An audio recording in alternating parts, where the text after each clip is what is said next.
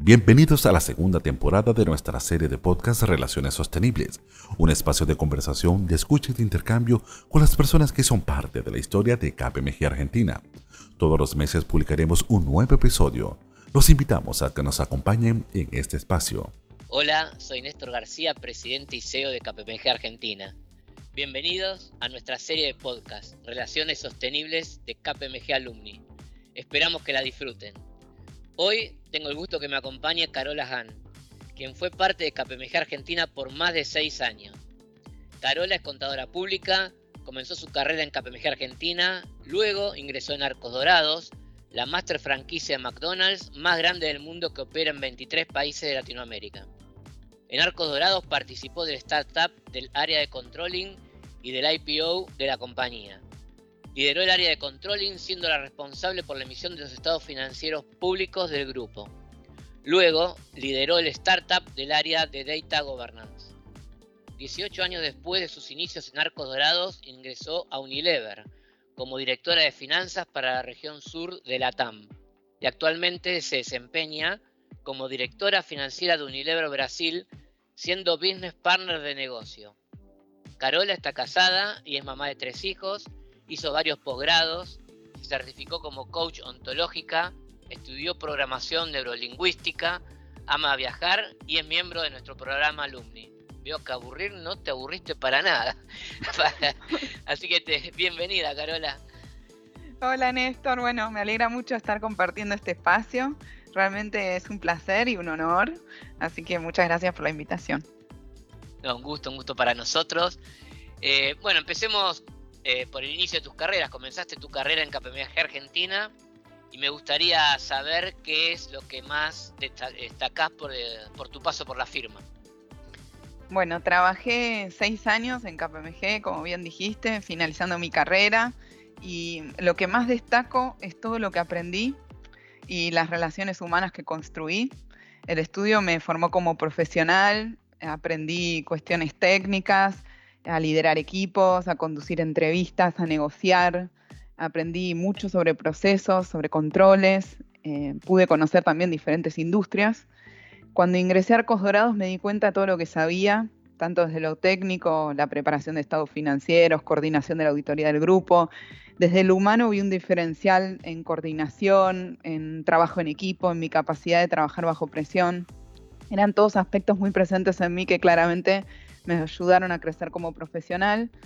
Em, recuerdo ir a una auditoría con papeles de trabajo en mano, porque muchas veces no teníamos computadora en esa época, em, así que esos papeles amarillitos que completábamos con lápiz. Em, tener que entrevistar personas de diferentes rangos en las empresas, de diferentes áreas, llevar adelante reuniones, discutir ajustes de auditoría, en fin, todas cosas que me fueron formando y que muchos años después eh, hicieron que pudiera pasar por una IPO, ser responsable de estados financieros de una compañía pública que consolidaba en 23 países de la región. Realmente muchas cosas para destacar de mi paso por el estudio y ni hablar que me casé con alguien del estudio también, así que bueno, mucho para, para destacar claramente.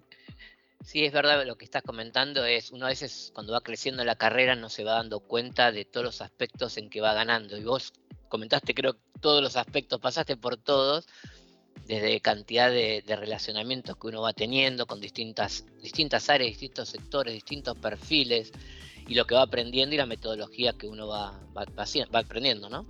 Así que, y eso es lo que luego sirve para, tal cual vos lo comentaste en, tu caso, eh, seguir progresando, ya sea puede ser dentro de la firma o fuera de la firma.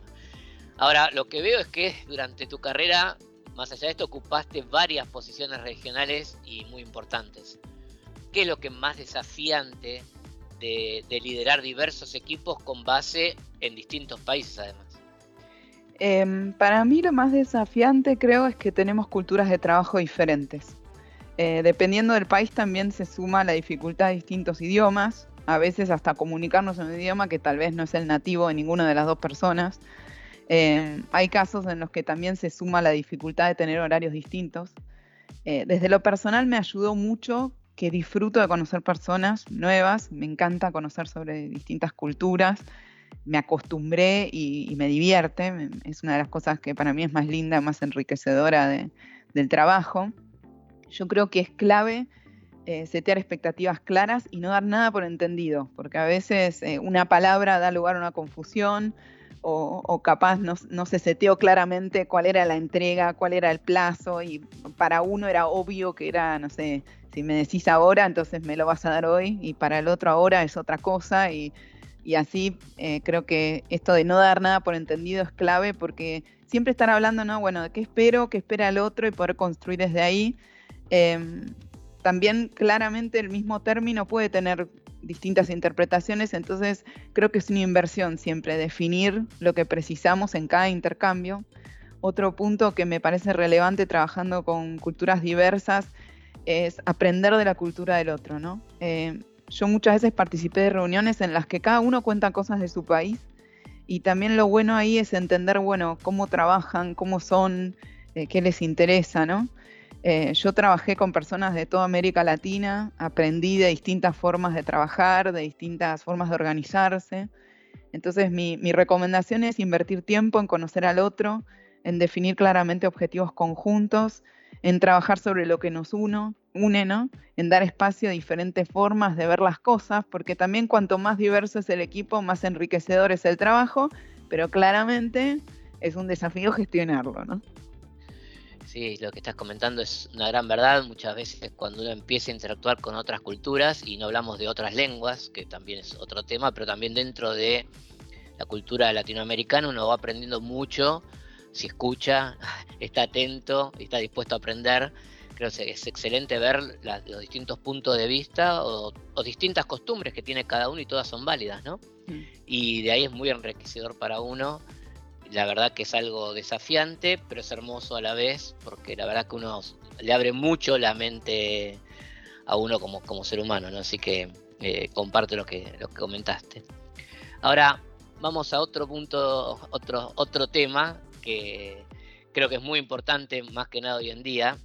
Y quería saber cómo impactó el avance de la tecnología en tu área de especialidad y qué acciones innovadoras implementaron en el último tiempo en la compañía.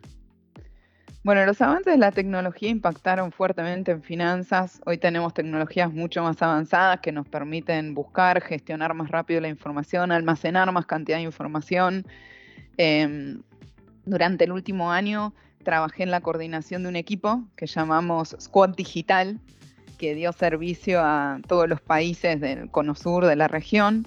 Y básicamente lo que hace este equipo es coordinar iniciativas de distintos em, equipos financieros de la región, ayudándolos a implementar mejoras en sistemas, en procesos. Entonces, esto opera con el equipo financiero que levanta la mano y dice, bueno, queremos, em, no sé, modificar el proceso tal, y este otro equipo, que es un equipo más digital, trabaja exclusivamente dedicado a finanzas, pero los ayuda a que ellos mismos resuelvan lo que precisan.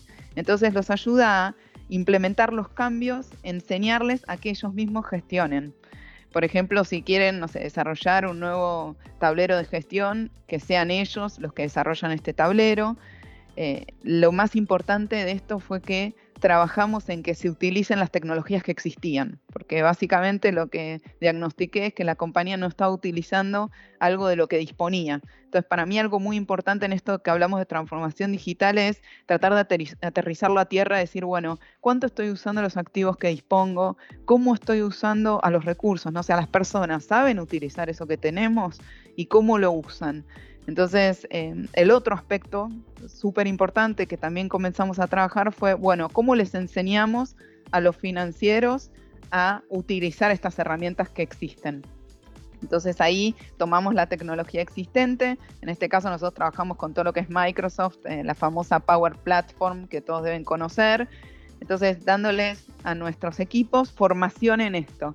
Armamos un programa en el que les dábamos algunas horas por mes en momentos que no fueran tan impactados, ¿no? Porque para finanzas siempre también es importante entender que los plazos tienen plazos de vencimiento, y más bueno, en qué momentos sí se pueden formar y, ahí empezamos a apelar a que fuera algo bien hands-on. Entonces, eh, mientras ellos aprendían, a su vez iban desarrollando y tenían que terminar con una tesis final.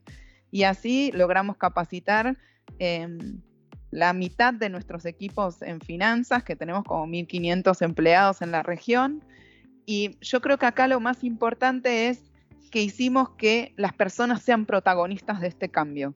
Y yo acá hago mucho hincapié y en mis años también de formación de coach y todo, yo creo que algo muy importante en las organizaciones es toda la parte de change management. O sea, cómo las personas usan lo que existe, aprenden. Eh, es normal claramente la resistencia al cambio, eh, yo siempre digo, empecé a trabajar en papel y no existía la computadora. Y teníamos que reportar, mandábamos por fax los reportes. Eh, y hoy es todo eh, ya y queremos las cosas de inmediato. Bueno, ¿cómo nos acostumbramos a gestionar también con herramientas diferentes que también son un desafío para nosotros hoy? Claramente todo lo que es controles ha avanzado enormemente, hemos implementado cualquier cantidad de tableros, de controles y demás. Y yo creo que también otro punto en el que se avanzó fuertemente es en poder administrar todos los tableros y las diferentes cantidades de cosas que hay para la toma de decisiones. Entonces, poder asistir, digamos, a los diferentes miembros de la organización en la lectura de toda esa cantidad de información y en poder acompañar en, digerirla, ¿no? Eh, creo que muy importante lo que mencionas, que a veces uno da por sentado que todas las herramientas que la compañía posee, todo el personal, incluyéndonos todos, ¿no? Sabemos utilizarlo de manera adecuada y en, todas las capacidades que tienen. Y generalmente uno usa, no usa ni el 50% de las capacidades que tiene cada herramienta. Entonces me parece muy interesante lo que mencionaste de capacitar sobre ya las herramientas que uno tiene, más allá de todo lo que incorpore, las innovaciones que va haciendo, la tecnología, que obviamente año a año todo va, todo va cambiando muy rápidamente, pero me gustó la parte también que mencionaste que lo que me comentaba, la importancia de que lo que uno ya tiene, sepamos utilizar a la máxima capacidad posible. ¿no? Sí. Eh, bueno, quería eh, ahora tocar otro tema, que nos des tu punto de vista, ya que desde KPMG a nivel eh, global y local, yo personalmente estamos apoyando organizaciones, en nuestro caso como Women Corporate Directors, para darle visibilidad a mujeres líderes que se desempeñan en cargos directivos. ¿Cómo ves los temas de diversidad en tu industria y qué desafíos consideras que tienen las mujeres para tomar más roles de, liderazgo? Bueno, antes que nada, felicitaciones por todo el trabajo que están haciendo en KPMG en este sentido. Para mí es un orgullo y me alegra inmensamente todas las acciones que llevan adelante. Em, en lo que respecta a la industria, en el trabajo veo que hay un gran camino por recorrer, sobre todo en los cargos directivos. Desde mi perspectiva, los desafíos de las mujeres pasan por dos lugares. El primero y el más importante es el interno, el que pasa dentro de nuestro propio mundo, nuestra percepción de nosotras mismas. Y ahí creo que es cuestión de llevar adelante un trabajo personal, de, de profundizar en nuestras propias creencias limitantes. Ahí podría hablar mucho porque, bueno, es un tema que me apasiona y que también estudié mucho creo que, tenemos que revisar nuestros propios paradigmas, nuestros propios límites autoimpuestos. Eh, somos nosotras las que muchas veces nos ponemos trabas para avanzar. Y el otro gran desafío es externo, depende mucho del contexto.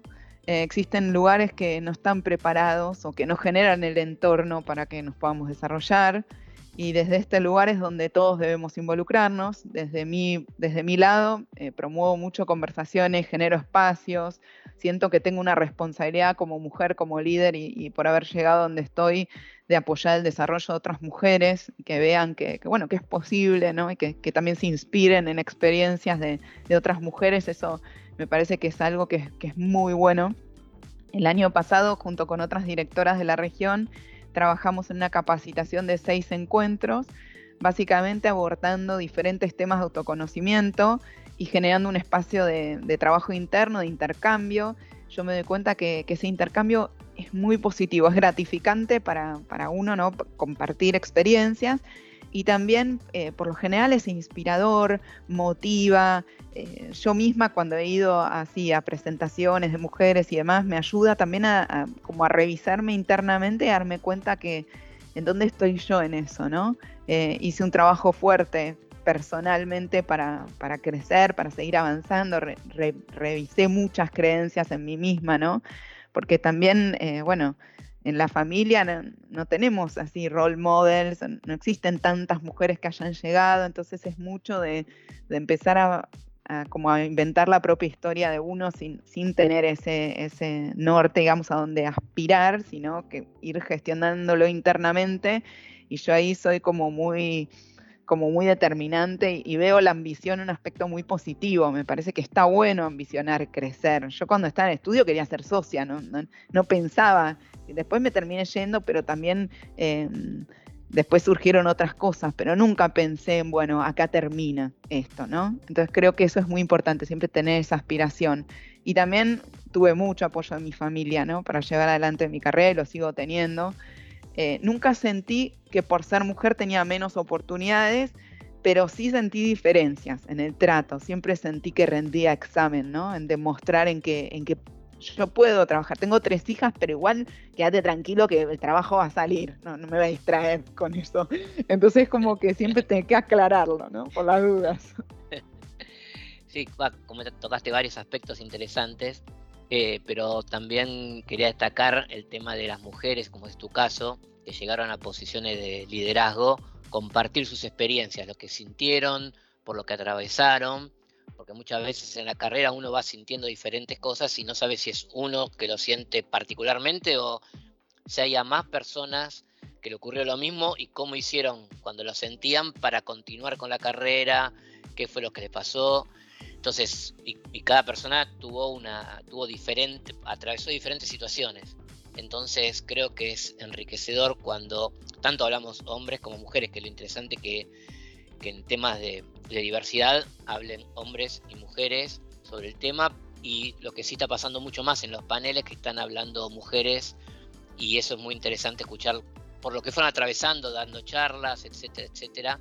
Así que bueno, me alegra que, que hayas llegado primero, que lo estés haciendo con tres hijas y que tengas el apoyo familiar. Y bueno, y aparte estudiaste un montón de cosas, como, como cuando uno tiene, como decías, ambición, ganas, está también en un, contexto donde las cosas suceden, cómo puedes llegar a posiciones como, como llegaste vos, ¿no? Eh, bueno, finalmente una última pregunta. Eh, quería hacerte eh, considerando que tomaste un nuevo rol en un país diferente, en virtualidad, ¿cuáles fueron los principales desafíos y cómo conseguiste adaptarte? Bueno, yo diría que los principales desafíos fueron el idioma, eh, trabajar con una cultura nueva, aunque para mí era conocida, no, deja de ser, eh, digamos, algo, algo nuevo, con que no estoy acostumbrada en el día a día y no poder estar presencialmente en las oficinas, ¿no? Como nos pasó a todos en la pandemia, pero la verdad que entrar a un equipo de trabajo nuevo eh, es fuerte. Lo primero que hice fue pedirle a las personas que me hablaran en portugués, no me importa, me forcé en aprender, me forcé en hablar el idioma de ellos. Eh, eh, muchas personas se esforzaban en hablarme a mí en castellano, entonces terminábamos hablando en un portuñol incómodo y bueno, yo, yo, me mandé, o sea, a full. Empecé a hablar portugués como podía. Ahora ya hablo mucho mejor, pero al principio hacía lo que podía, pero intentaba comunicarme. Después busqué conocerlos, escucharlos, me interesé mucho desde lo humano. Em, y para mí esto, bueno, fue un desafío para todos como líderes en la pandemia, ¿no? Hay muchas personas que atravesaron situaciones personales muy difíciles pero eso en una cultura distinta también, ¿no? Yo tenía personas de mi equipo de trabajo que capaz no la estaban pasando bien, estaban viviendo fuera de sus casas o acompañando a un ser querido, o sea, complicado. Entonces intenté estar cerca y, entender por, qué situación atravesaban. Obviamente tuve muchas reuniones de inducción, fui conociendo, me tuve que armar yo misma mi propio onboarding también. Em, la verdad que, bueno, lo más fuerte es que en mis dos años y medio de Unilever a la oficina fui cinco meses nada más. Entonces, al año de estar en Unilever me dieron el desafío de estar en Brasil, que nada, es un súper desafío, pero fue como empezar otra vez con una nueva inducción después de un año de haber llegado. Em, fue como aprender un montón de cosas nuevas. Y otra cosa que, también me sirvió mucho fue eh, generar espacios, ¿no? Entonces, eh, por ejemplo, generaba sesiones de, de decir, bueno, a ver cómo están, pero ponía un tablero en blanco y peguen post-its y entendamos cómo estamos, pero sin preguntar, porque si preguntaban no hablaban. Ahora, si ponían post-its, se llenaba de post-its y podíamos hablar, priorizar. Y... Entonces, me parece que también eh, aprendí como, bueno, nuevas maneras, ¿no? Esto de poner un tablero en blanco, o sea, al principio capaz me, parecía medio eh, como que no, hacía falta, porque si yo pregunto seguro me contestan, pero después me di cuenta que no, que en esto de la virtualidad no es tan fácil porque era a, leer al otro y también interpretar silencios, ¿no? Eh, y entender cuándo la persona puede contribuir o no y desde qué lugar.